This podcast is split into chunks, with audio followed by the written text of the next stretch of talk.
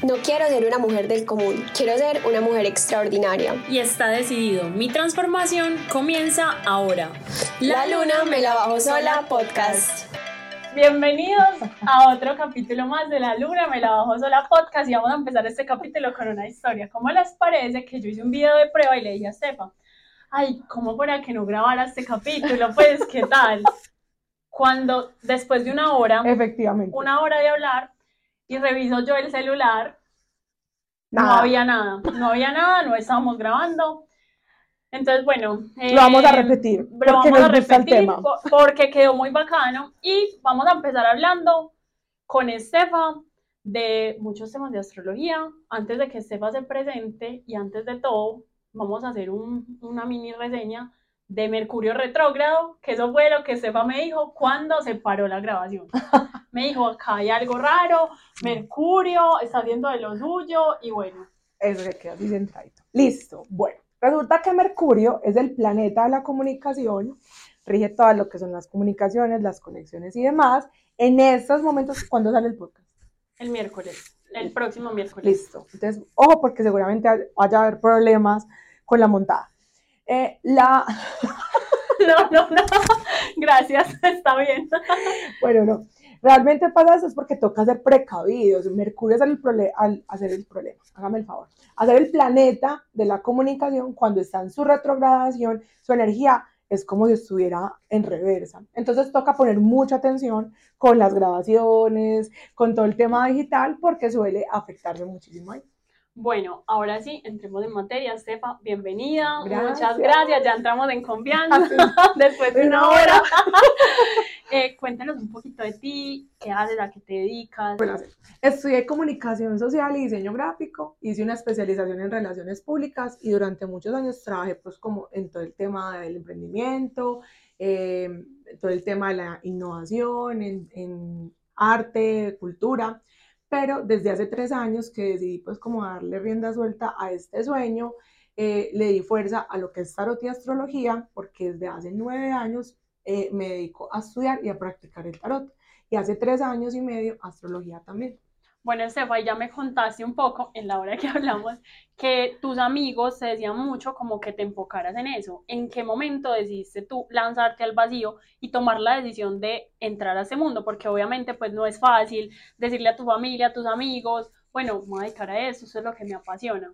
¿Qué te hizo llegar acá? En el 2000, puntualmente en el 2018, yo dije, esto es algo demasiado bacano. A mí me apasiona mucho, eh, que es el sentido de todo el proyecto, como ayudar a las personas mientras también vivo mi camino y mi proceso propio. Esta herramienta es muy buena porque si algo, o sea, yo doy fe de que el tarot funciona, de que sirve. Entonces dije, qué chévere ponerlo al servicio de los demás. Hubo unos cambios profesionales en ese momento de mi vida, entonces dije, como bueno, voy a esperar un poquito. Llegó pandemia, pero yo sabía, desde el 1 de enero del 2020, yo sabía que era el año para lanzar el proyecto y la marca como tal. No tenía nombre, no tenía logo, no tenía nada. Hasta que una semana antes, sí, una semana y media antes de pandemia, yo dije, no, es el momento de darle rienda suelta a ese proyecto, un domingo, y empecé como a, compartir contenido. Y llegó la pandemia y dije, no, fue el mejor momento. Yo sé que para muchas personas no lo fue, pero fue el mejor momento porque esa herramienta ayuda a que muchas personas encontraran paz, encontraran luz. Entonces fue perfecto. ¿Y cómo lo empezaste a estudiar? ¿Cómo llegó esto a tu vida? ¿En qué momento? Ah, bueno, en el, eh, hace muchos años atrás, hace más o menos 12 años, viví un momento muy complejo de crisis en mi vida. Trabajaba en un restaurante y tenía espacios como de descanso en la tarde y en ese tiempo yo me iba a una papelería cercana y siempre estaba, papelería biblioteca, y siempre terminaba leyendo libros de superación personal, de mm, crecimiento personal, de espiritualidad, ángeles y demás, esoterismo, y me empezó a llamar muchísimo la atención. Incluso los mismos trabajadores de, de la tienda me dejaban leer los libros, yo los destapaba a veces, perdón. Eh, Reserva el sumario. entonces, como que en ese ejercicio lo que, lo que hacía era como leer y me apasionaba demasiado, pero en esos momentos no tenía los recursos para poderlos comprar. Entonces lo que dije fue, en algún momento será. Y así estuve pues como algún tiempo. Luego Ah, bueno. No, no te preocupes. Listo. Eh, después de algún tiempo dije como, bueno, ya, ya ha mejorado un poquito la situación económica. Yo soy mamá de una niña de 11 años, mamá soltera.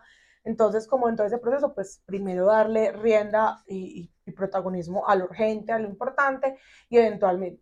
Y en, ese, en esos cambios profesionales y laborales fui como desarrollando más mi intuición, tomaba decisiones basándome en lo que salían en las cartas y demás. Y así fue que se dio como el, el principio como de todo esto que el tarot llegó a mí. Bueno, maravilloso. Ahora para entrar en materia, hablemos un poquito de lo que es la astrología y lo que es el tarot para saber cuáles son las diferencias, cómo se relacionan entre ellos y bueno, ¿por cuál quieres empezar? Mira, el tarot es una estructura que tiene 78 cartas que se dividen en dos grupos.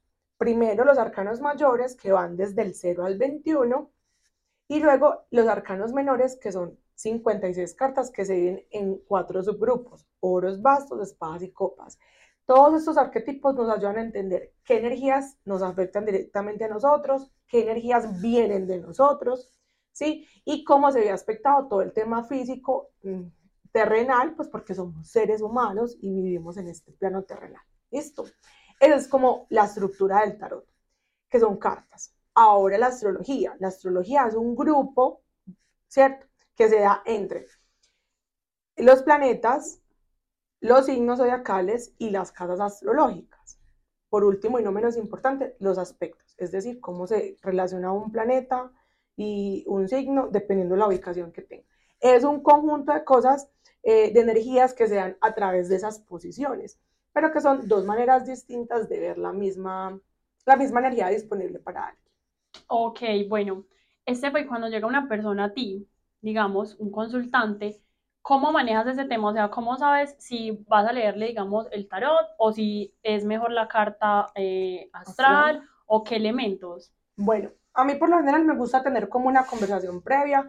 Me encanta cuando me escriben por WhatsApp y me dicen, no tengo ni idea, yo, yo estoy pasando esta situación, ¿qué me recomiendas? Porque aunque ambas herramientas se relacionan entre ellas súper bien, porque hay arquetipos eh, arcanos del tarot que son planetas, y son signos, es muy chévere entenderlo también así.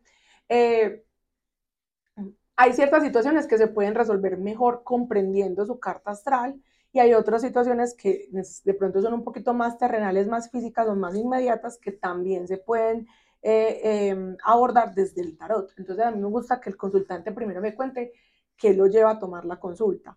Muchas veces dicen, no, lo que pasa es que te, eh, te pido la cita porque a una amiga me lo recomendó Ah, bueno, listo, perfecto. Y yo siempre, siempre, siempre en cada consulta hago una introducción de lo que vamos a hacer, para que el consultante tenga tiempo de decirme, ve, esto no es lo que yo pensaba, yo pensaba que era otra cosa, y modificarlo si es el caso. Ok, y bueno, hablemos un poquito de la carta natal, que ese tema es bastante interesante. La carta astral es una foto del cielo en el momento en que nosotros nacemos. Es una energía que nosotros tenemos dispuesta a lo largo de nuestra, de nuestra existencia, pero que no es ni es obligatoria, ni es una camisa de fuerza, simplemente es algo que tú tienes disponible, que si tú lo conoces, lo puedes aprovechar para ese crecimiento emocional, energético, económico y demás. Em, tiene los elementos que te contabas de la astrología, planetas, todos los signos zodiacales, que son 12, y las 12 casas astrológicas, que cada casa representa un aspecto puntual. Bueno, ya que el destino y el universo nos dio la oportunidad de repetir eso, quisiera que profundizáramos bien en esos elementos de la carta astral que me parecieron muy interesantes, que me los mencionaste por preguntas que te iba haciendo, pero me gustaría saber más puntualmente esos elementos. Bueno, nosotros creemos que mm, todos conocemos nuestro signo solar, ¿cierto? Que El tú me signo solar Acuario, Acuario, sí, ¿cierto? Pero hay otros, otros signos que son, que son el, res- el resto, que serían do- 11 en este caso, que también entran a participar en ciertas áreas de tu vida.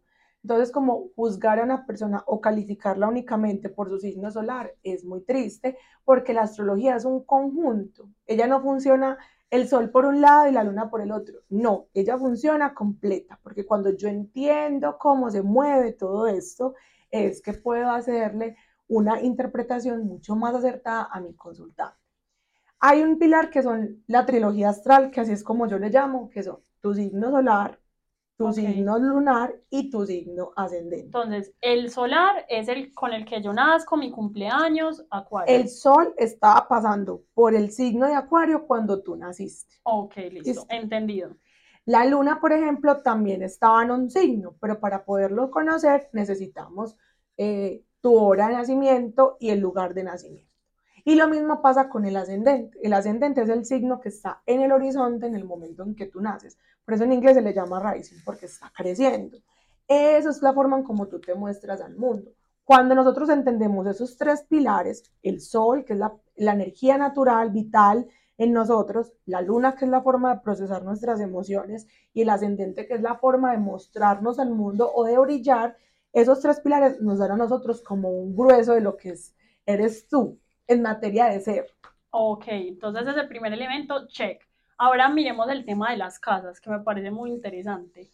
Ah, bueno, yo te mencionaba que las casas son 12 y Ujú. cada una representa un aspecto. La casa 1 es la casa del yo, o sea, lo que tú eres, quién tú eres, en esencia pura, privada, personal, íntima. La casa 2 es la casa del dinero, los recursos. La casa 3 es la casa de las comunicaciones, las conexiones. La casa 4 es la casa de la familia, del hogar, del líder. Eh, la casa 5, los proyectos personales, los hobbies, el placer. La casa 6 habla del trabajo, la rutina, em, la salud. La casa 7, que es la casa favorita de todo el mundo. El amor, me imagino. sí, Sí, el amor, el amor, las relaciones, eh, los socios. La casa 8, las filosofías de vida, las creencias, las muertes también y las transformaciones. La casa 9, el extranjero, los estudios superiores. La casa 10 es la casa del reconocimiento público, como nos van a reconocer o como nos mostramos ante la sociedad. La casa 11, los grupos, las comunidades, los amigos. Y la casa 12, el subconsciente, nuestra mente, nuestros pensamientos. Mejor dicho, este es un mapa de toda nuestra vida, Completico. nos lee todo. Bueno, y yo quiero saber cómo, eh, pues tú le das a la persona ciertos elementos, ¿cierto? Es como una luz en el camino, como bueno, Ujú. que cómo me voy con ese aspecto, me imagino como nos contabas que hay personas que llegan, bueno, tengo este tema puntual y hay otras que llegan como, bueno, no sé a qué vine, oriéntame, pero ¿cómo podemos hacer para no obsesionarnos con eso que tú nos cuentas? Para no decir, bueno, es que tú dijiste que, no sé, en el amor, por ejemplo, eh, no me conviene mi pareja, ¿cómo no me obsesiono yo con eso? Obviamente, la idea con esto no es que la persona se obsesione y para evitar esas obsesiones es eh, importante explicarle y educar al consultante de qué es lo que va a recibir y para qué lo va a recibir. Obvio que si podemos revisar la energía de la pareja, de la relación, claro que se puede hacer, pero la idea es que la persona para que pueda haber manifestado algo allá, tiene que empezar a trabajar en uno mismo. ¿Sí? Entonces, el tema con eso es, primero, como decía, alcance. Segundo, entender que hay que trabajar en el desarrollo de conciencia propio antes de tomar decisiones por fuera. En temas de relaciones, sobre todo amorosas y, y de sociedad, es muy terrible uno tener que intentar obligar a la otra. Entonces, cuando una persona está obsesionada es porque no ha logrado trabajar en sí misma lo que tiene que trabajar para estar segura.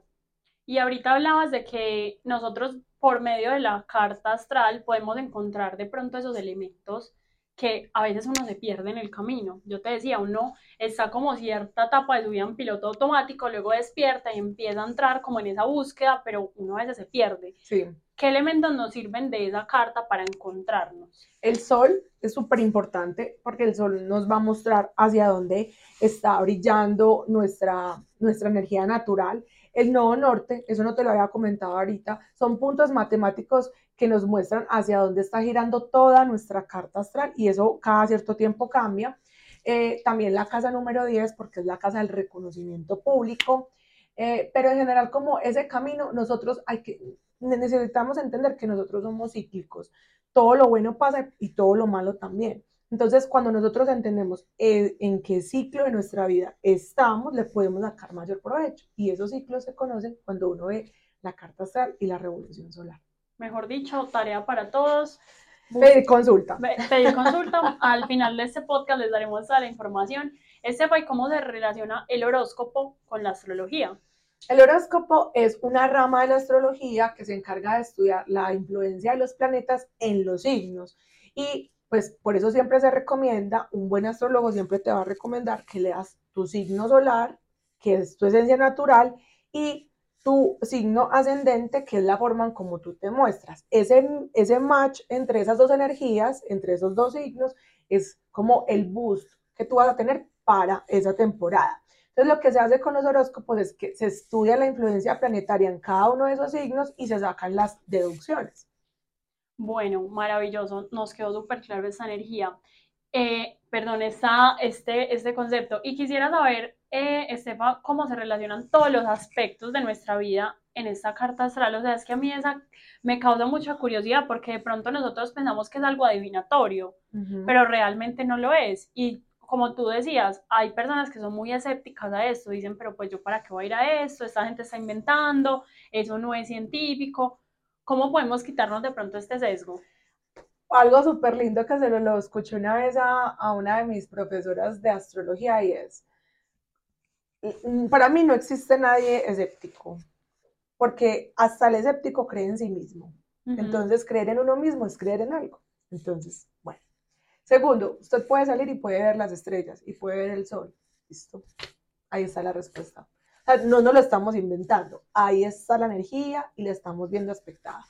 Esto es, una, esto es una ciencia, hace muchos años fue considerada una ciencia, hoy en día es más un tema de una mancia, pero, pero de una práctica, perdón, pero se trata de que las personas más que convencerlas, es que una vez tú le empiezas a explicar a mí me parece fantástico y no me deja de asombrar que yo, una persona que nunca he visto en la vida, y yo le vea su carta astral y le empieza a explicar cosas, y la persona es como, pues, es absolutamente todo lo que me estás diciendo, es lo que me está pasando, cómo se me ha aspectado. Y tú sin tener información. Oh, cero, sin conocer la persona. Mi consultante más, ah, más lejano ha, sido, ha estado en Dubái, Corea y Australia. Han sido como los más lejos y gente que uno en la vida ha visto y dicen como, pucha, es que es demasiado, porque yo no estoy haciendo las cosas para convencerlo, yo simplemente traduzco la información del cielo y esa persona lo conecta. Bueno, y entremos en materia a hablar de la carta y la casa como del amor, porque como yo te decía, es algo que es muy común entre todos y que todos queremos saber, bueno, ¿qué va a pasar? ¿Voy a triunfar en el amor me voy a quedar sola? ¿Qué pasa con esta carta y desde tu experiencia, qué es lo que más has visto? La, el amor en la astrología se ve desde la luna porque es la forma en cómo proceso mis emociones, no cómo vamos, sino como, la, como proceso mis emociones. Venus es el planeta del deseo y del amor, entonces ese sí hay que ponerle full atención. Y la casa 7, que es la que habla, dependiendo del signo que tengamos ahí y las posiciones planetarias, uno puede hacer como predicciones o, o hacer pues como esas, este tipo de interpretaciones, como puntualmente con el tema del amor. Eh, y ya, porque es que dependes como de la carta como tal para podernos saber qué información le va a entregar al consultante. Bueno, pero hay una cosa y es que, por ejemplo, si yo me voy a casar pronto y yo te digo, bueno, Esteban, eh, no sé, me voy a casar, mira, esta es la información, esta es la carta astral de mi pareja, esta es mi carta astral, y tú dices, por ahí no es, ¿qué pasa con eso? O sea, ¿hasta dónde, hasta dónde llegamos? La gente se enoja la gente se enoja porque uno no les dice lo que ellos quieren escuchar. Pero es que ese no es mi trabajo. Mi trabajo es interpretar esa carta astral y hacerlo lo más asertivamente posible. Obvio, hay que tener tacto. Yo no te voy a decir como, marica, te vas a morir mañana. Te vas a morir mañana. Pues no puedo hacerlo, ¿cierto? Tampoco tengo la potestad. Pero si se trata como de aconsejarle al consultante dije una grosería ahorita, no importa. No te preocupes. Ah, eh, explicarle al consultante que su relación o como la tiene proyectada, prospectada, no es tan positiva como lo, lo quisiera. Muchas veces salen y dicen, mira, esa pareja no te conviene, pasa esto, pasa lo otro, pones cuidado. Ay, salen y dicen, me ha pasado, muy pocas veces, pero ha pasado como, no, es que ya me dijo que eso no, no, y, y yo no le creo, ahora verá, después del tiempo son como, ay, hola, mira, yo... Mm, mm, tenías toda la razón. Yo quería agradecerte por esto, entonces como que se vuelve un ejercicio también como que el consultante no es una camisa de fuerza, no es una obligación lo que yo le estoy diciendo, yo simplemente interpreto y aconsejo como siempre trato de ponerme en los zapatos del consultante, porque imagínate yo ir a buscar una respuesta y que me digan que está todo mal.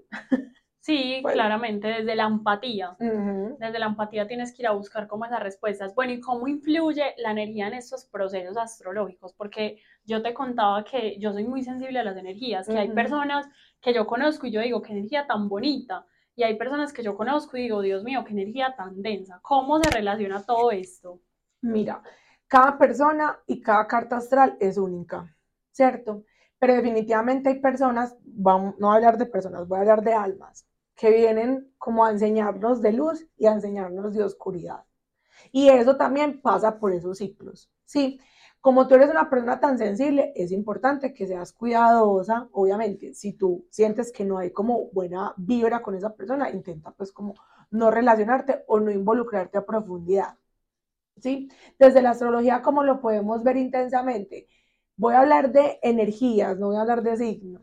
La energía escorpiana es muy intensa y muy demandante, por eso suelen castigar mucho al signo. Capricornio es súper estructurado y súper disciplinado y cuando nos cuesta mucho tomar disciplina, entonces es una energía que nos choca mucho y por eso solemos chocar con las personas que tienen muy fuertes estas energías. Eh, mm, y es como más que todo eso, pero nos tocaría como entender muy bien toda la carta. O sea, con saber de qué persona estamos hablando. Bueno, y ahorita hablábamos un poco de todo este tema de fluir, de dejarnos ser, de dejarnos sorprender por la vida, porque muchas veces tenemos como planes establecidos, como yo quiero hacer esto, esto, esto. Por ejemplo, yo te contaba, en mi caso, yo digo, bueno, a los 28 quiero tener mi hijo, a los 30 ya mi casa, quiero ser súper exitosa, pero realmente al final esos planes generalmente nunca se dan. ¿Cómo podemos dejarnos fluir y dejarnos ser? No, o a veces no se dan en el tiempo que uno lo estipula. Uno hace planes y la vida se ríe de uno, definitivamente. Yo te lo decía, yo juraba que yo nunca iba a pasar de los 27, que yo iba a estar dentro del club de los 27. Mentiras, aquí estoy a mis 32 años. ¿Qué pasa, Susi? Pasa que con el tema de los planes, eh, a veces, y tenemos una creencia popular de que hacer un plan es yo tengo que dar este paso y lo tengo que conseguir así. Y no, la vida no es lineal. La, la, vida va por ciclos y se va moviendo. Cuando yo de pronto tengo unos objetivos claros, independientemente de que yo tome ciertos rumbos, eventualmente me puedo volver a encaminar a conseguirlos. Yo te voy a hablar de un ejemplo personal. Eh, yo siempre quise tener mi emprendimiento, siempre. Yo vengo de una familia súper comerci comerciante y lo traigo en mis venas, o sea, yo eso lo sé. Siempre había querido tener mi emprendimiento, pero nunca, ninguna idea, ningún proyecto. No me- sabías como por no, dónde. no me cuajaba de verdad como yo quería. Cuando empecé a trabajar en lo que a mí me gustaba y, y me rendí y solté como la necesidad de tener algo por mi propia cuenta, apareció la Pepa Colombia. Creció y nació solita. Pues como que yo no lo forcé. Entonces se trata que, de tomar esos planes y esas proyecciones como eso, ¿no? como proyecciones y como posibilidades, pero que esas posibilidades no nos cierren la puerta a otras opciones. sino irse como, mejor dicho, así, y ese es mi plan, y no dejar de, de pronto sorprender por lo que la vida le traiga a uno. Total, y que eso no, no implique que no te enfoques. Tú puedes estar muy enfocada y decir, yo a los 28 quiero tener mi hijo, pero entonces, si a los 28 no tienes una relación estable, tú emocionalmente no te sientes bien, ¿cómo te vas a obligar a tener un hijo? El tema de ser consciente. Y yo quiero que profundicemos un poco en el tema de los niños y la astrología, porque ahorita lo mencionaste, pero muy a, eh, pues, no grandes rasgos, y me pareció bastante interesante. ¿Cómo Ay. se relaciona este tema? Mira, es que a mí me encanta porque como soy mamá, entonces cuando yo tuve la oportunidad de, de estudiar astrología, en la primera vez, voy a estudiar por segunda vez porque soy muy nerda, me encanta estudiar, eh, lo hice y empecé a practicar con la carta astral de mi hija. Y lo hice porque es mi hija yo quiero entender cómo puedo darle una guía y una crianza adecuada a sus influencias energéticas. Cuando yo entendí eso, yo dejé de pelear con ella, en intentarla obligar eh, como a la fuerza muchas cosas que uno dice, es que así tiene que ser porque así era mi mamá. Y, y no, porque no es la metodología, es eso. Cuando uno conoce la carta astral de sus hijos, uno puede diseñar metodologías de crianza, de comunicación y de relacionamiento mucho más acertado. Y más efectivo conociendo como esa historia. Y lo mismo pasa con los matrimonios y lo mismo pasa con los negocios. Cuando tú le ves una carta astral, por ejemplo, a tu pareja y la haces junto con la tuya, que eso se llama sinastría, miramos cómo la influencia planetaria de esa persona influye, se conecta con la mía y podemos ver qué tan proyectado se ve la relación y demás. Y con un negocio igual cuando le vemos la carta astral, por ejemplo, a este podcast deberíamos hacerle la carta astral. Sí, me encanta. Va a ser muy exitoso, yo sé. eh, mirar como qué influencias planetarias tiene. Entonces, eso nos puede dar a nosotros luces de hacia qué lado dirigirnos. Ok, muy interesante, porque a veces tenemos tantos caminos que no sabemos por dónde irnos. Ese tú en tu Instagram hablas mucho de la intuición. De hecho, tenías un ejercicio que poníamos, ponías un cristal en tu mano y decías, bueno, ¿de qué color es? Y ponías varios. Ay, morado. Y yo dije, morado. Ay, lo abrió morado. Y yo, wow. Entonces, profundicemos un poco en este tema de la intuición. ¿Qué es la intuición? ¿Para qué nos sirve? ¿Cómo sabemos si estamos conectados con esa intuición o si definitivamente estamos súper desconectados? Bueno, eso sí. Mm, todos los seres humanos somos espirituales y todos somos creativos y todos tenemos intuición, todos somos intuitivos. Lo que pasa es que eso es como un músculo, que tú tienes que ejercitarlo constantemente o frecuentemente para que se fortalezca y pueda darse como esa relación. Yo te contaba anteriormente que un tema con la intuición es no ser tan rebelde. Si mi corazón, si yo de verdad siento que tengo que tomar la decisión por la derecha, me voy por la derecha. Muchas veces somos rebeldes sin justa causa. Entonces lo que pasa con esa intuición es cuando yo empiezo a fluir un poquito más con eso y empiezo a conectar esos puntos con, con lo que mi ser me dice, porque no siempre es lo que se piensa, sino como lo de que auténticamente mi ser me dice, eh, y empiezo a conectarlo con lo que pasa afuera, todo empieza a tener un poquito más de sentido. La intuición se ejercita, por ejemplo, uno, dejando los pensamientos fluir para que tú puedas diferenciar cuándo es un pensamiento y cuándo de verdad es la intuición hablándote. Dos, no te escuches ni te creas todo lo que te dices todo el tiempo, porque estamos diseñados por la concepción social a sabotearnos todo el tiempo. El autosabotaje, eh, mejor dicho, está presente en todo. En todo. Y lo tercero y lo más importante también en este caso es que intentes aceptar que eres intuitivo y que le hagas caso a las señales. La gente pide señales, pero no las recibe cuando le llegan no las recibe. Entonces es como, pero... Amiga, date cuenta. No, no. Despierta. Sí, y uno es muy así, muy, es muy de eso. De hecho, les voy a contar una historia que pasó hace una hora. Yo estaba acá hablando con este y yo decía, eso sí estará grabando, pero me da pena interrumpirla, o sea, ¿cómo la voy a interrumpir? Pero yo seguía pensando, la quiero ver, pero pues me da pena. Y claro, cuando terminamos, y yo dije, fue pucha. No grabó. No grabó, no grabó. Entonces es dejarnos llevar porque muchas veces nos atamos tanto a la razón que no dejamos también que los pensamientos y las emociones fluyan en eso. Y, y unos pensamientos y unas emociones que no son tratadas, o sea, que no se les da la importancia, se somatizan en nuestro cuerpo, en nuestro campo físico. Y eso, eso también se puede ver en nuestra carta. Sí, en la casa número 6 que trata la salud, el trabajo y la rutina diaria. Wow, qué impresionante. ¿Y qué es lo que tú más has visto en eso? ¿Qué es lo que más se refleja? Por ejemplo, digamos los dolores de cabeza, que es algo muy común. ¿Eso a qué va ligado?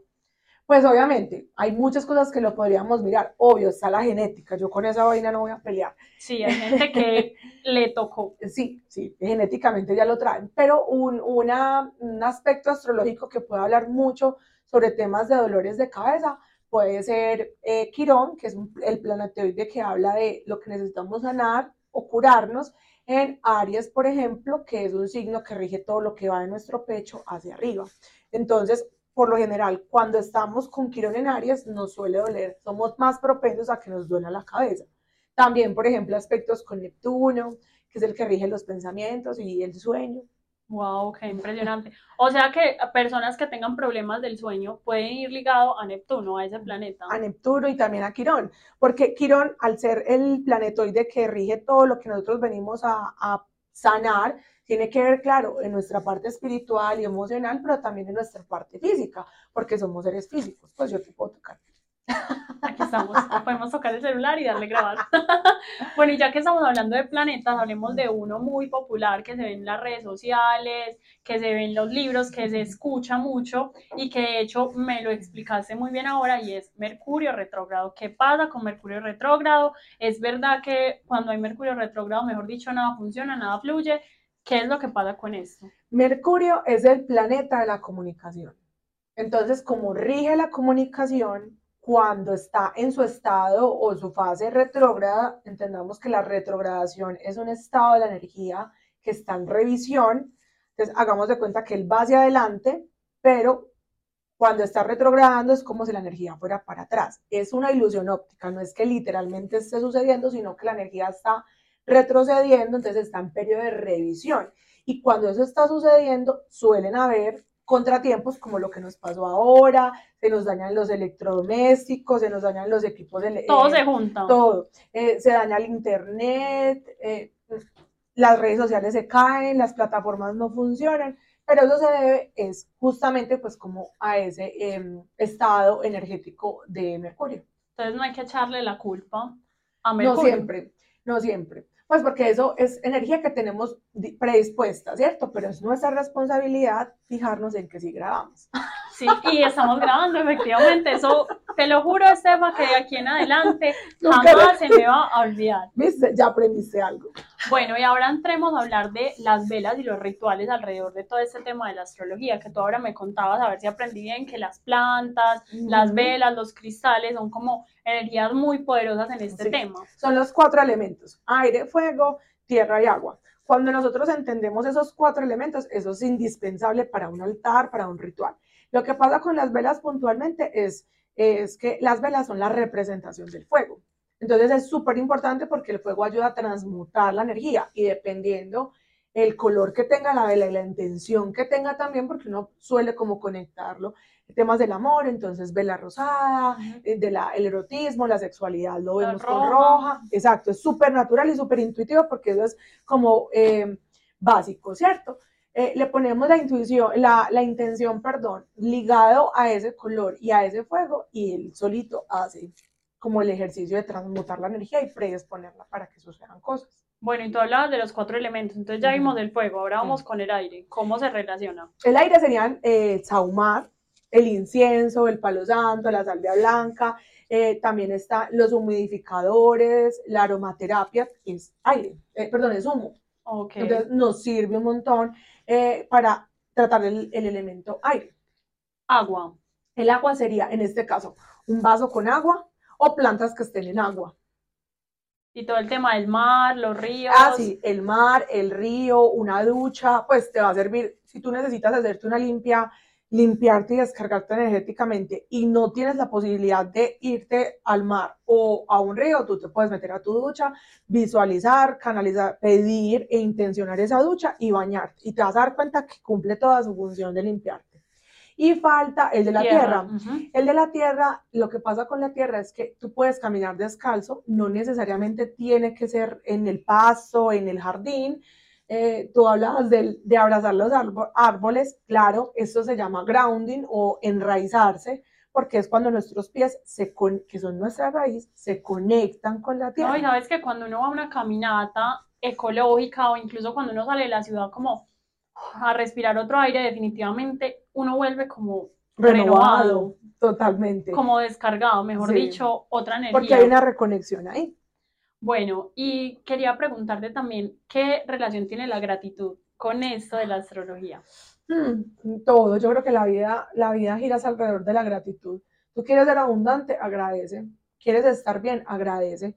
En el tema de la astrología, por ejemplo, más que algo que te ver con la gratitud, se trata de que tú cobres conciencia en quién eres y seas un poquito más empático. Cuando a ti te importa el otro, cuando tú te pones en los zapatos del otro, eh, empiezas a ser agradecido con, con, tu vida, con tu experiencia e incluso de los momentos más difíciles y críticos. No, y es que es muy complejo porque yo te decía, uno se compara demasiado y tristemente a veces no vemos qué hay detrás, o sea, todo lo que hemos pasado, todo lo que hemos recorrido, sino que siempre no disfrutamos como el momento presente. Entonces, por ejemplo, yo hoy digo, bueno, eh, no sé, tengo un buen trabajo, pero yo quiero este otro trabajo. O sea, no disfruto lo que me costó antes, sino que ya estoy pensando en lo próximo. O sea, como, esa es una pregunta muy cliché, pero ¿cómo podemos disfrutar el ahora? ¿Cómo conectamos con el ahora?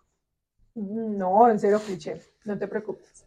Mira, hay una cosa muy linda que a mí me gusta siempre y lo hablo abiertamente con mis consultantes y yo lo he aplicado en la vida misma y es, los objetivos son esos objetivos que nos permiten a nosotros tener como puntos guías para tomar decisiones basadas en esas guías, pero el camino siempre de alguna forma va a moverse.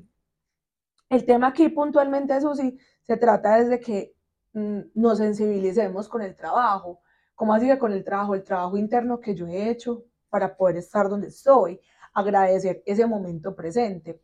No quiere decir que nos desconectemos de la ambición, porque todos los seres humanos somos ambiciosos y la ambición no es mala siempre y cuando sea bien aspectada. No te obsesiones con eso. Exacto. Pero cuando tú dices, bueno, no lo pudimos grabar, lo vamos a volver a hacer, lo hacemos con la mejor actitud, porque esta es una experiencia única que no vamos a volver a repetir, ni siquiera si nos volvemos a sentar a hacer otro podcast. Sí, porque hay muchos temas que, mejor dicho, van a quedar en el aire después de dos horas hablando. No, pero se trata de eso. Cuando yo estoy acá presente contigo, eh, pongo mucha más atención y estoy poniendo toda mi energía en disposición de eso y nunca se nos va a olvidar y eso es lo que se vuelve memorable.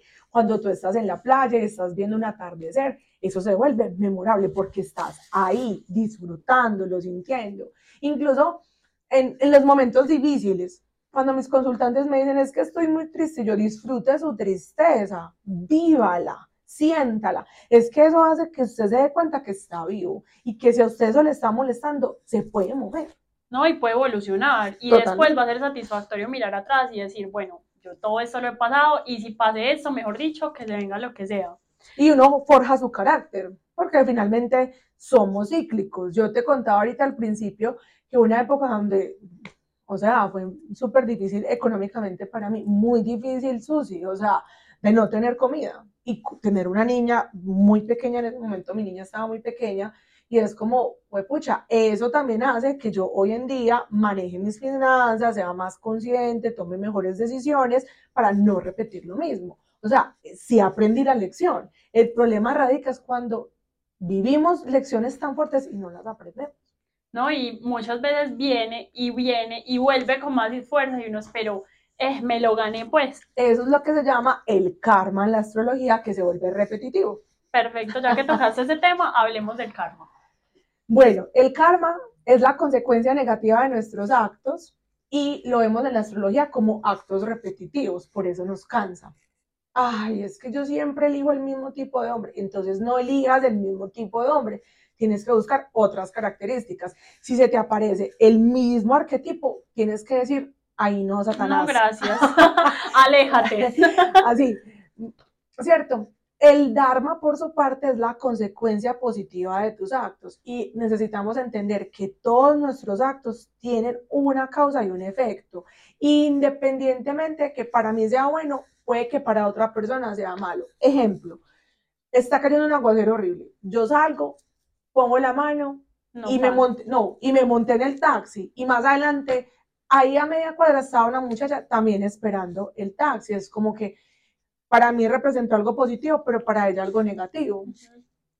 Muy bien. Bueno, este tema del karma es muy interesante y yo creo que eso se refleja mucho en la vida y uno a veces dice, pues pucha, mejor dicho, sí estoy pagando esto que hice. Y definitivamente si no es en esta vida, será en la otra. Hablando de eso, ¿tú crees en la, en la reencarnación y en este tema? Sí, nuestra, nuestra alma tiene que vivir ciertos ciclos y esos ciclos se ven en, de manera distinta en varias encarnaciones. Por eso es importante conocer también un poquito como de lo que pasa tras bambalinas en nuestra familia, porque muchas veces traemos o somos simplemente em, recibimos la consecuencia. Y debemos sanarlo nosotros. Claro, ejemplo, un papá o una mamá que no administra bien sus recursos suele ser un patrón de comportamiento en mí. Si yo no lo trabajo, entonces voy a repetir lo mismo. Ahí hablamos de las constelaciones, que yo decía, ya hice mi constelación, me encantó, eso es una cosa pues que obviamente simplemente te muestra, pero tú tienes que seguir trabajando en eso y definitivamente ese es otro tema bastante interesante Sí, para... es muy, muy chévere. Pues también ayuda como a entender un poquito de, de dónde vengo y para dónde voy, porque el entender de dónde vengo me abre un montón ese horizonte, No, y sanar eso es demasiado importante. Sí, Bueno, Estefa, ya para ir cerrando este podcast, quisiera que nos cuentes una de esas historias que te han marcado en este camino y el tema de que tú dices que eres muy sensible a las energías, de esos sueños que has tenido y todas esas señales con las que tú conectaste y dijiste, bueno, este es mi camino, esto es lo que voy a hacer. bueno, mm, el tema del tarot y la astrología es cuando yo entendí que eran herramientas que yo las podía poner al servicio de los demás, eso para mí fue un clic inmediato. Dije, ok, más, más que pensar en un negocio, más que vivir de eso, es como si esto le sirve a la gente para no enloquecerse, es lo máximo, ¿cierto? Resulta que yo de pequeña, más precisamente cuando tenía entre 5 o 6 años, tuve un sueño que para mí fue súper vívido, súper lúcido. Yo estaba en una finca con unas características, con una ropa y demás. Y yo eventualmente pensaba en ese sueño y lo recordaba. Y yo decía, a ver, qué curioso.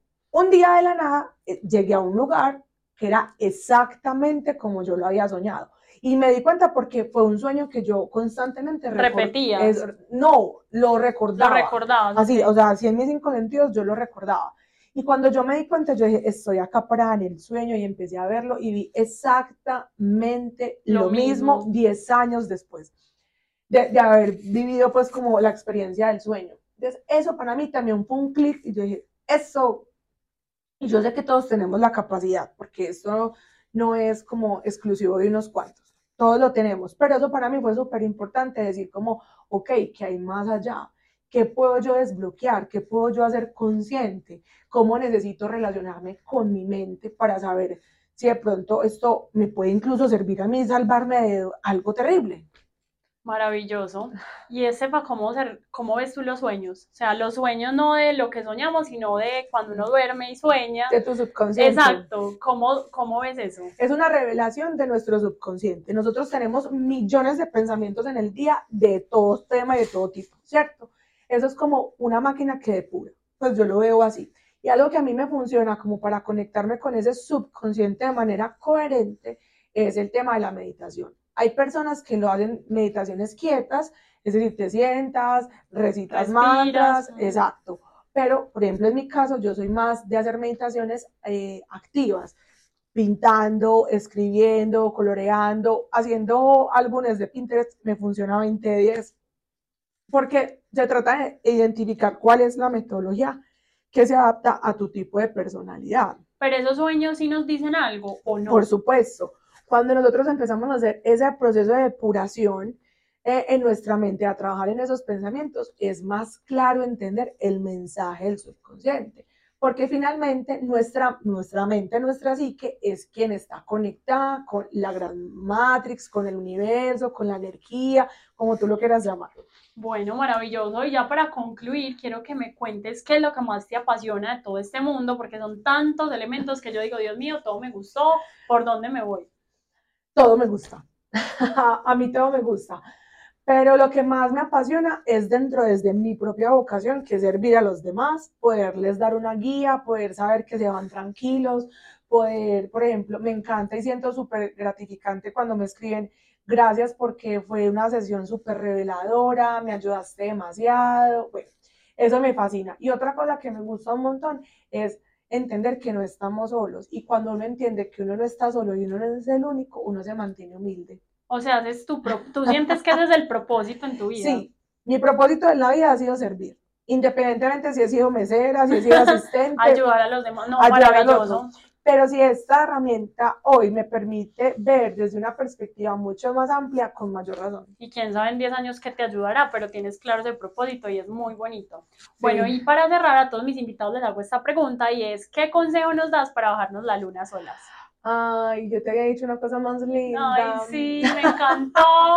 Ah, bueno, bueno, sí, no, ya, ya me acordé de un pedacito. Lo primero, lo más importante es la coherencia, ¿sí? Que nuestros pensamientos, nuestros sentimientos tengan sentido y se conecten con nuestros actos, ¿cierto? Porque cuando hay una conexión así fuerte, nosotras solitas nos bajamos la luna.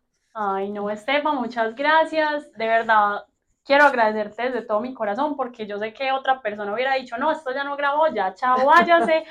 No, es viernes, que estamos grabando en la noche, entonces, bueno, hay que entender el contexto, entonces estoy súper agradecida. Fue un espacio en donde aprendí mucho. Ay, por favor, hagamos otro capítulo.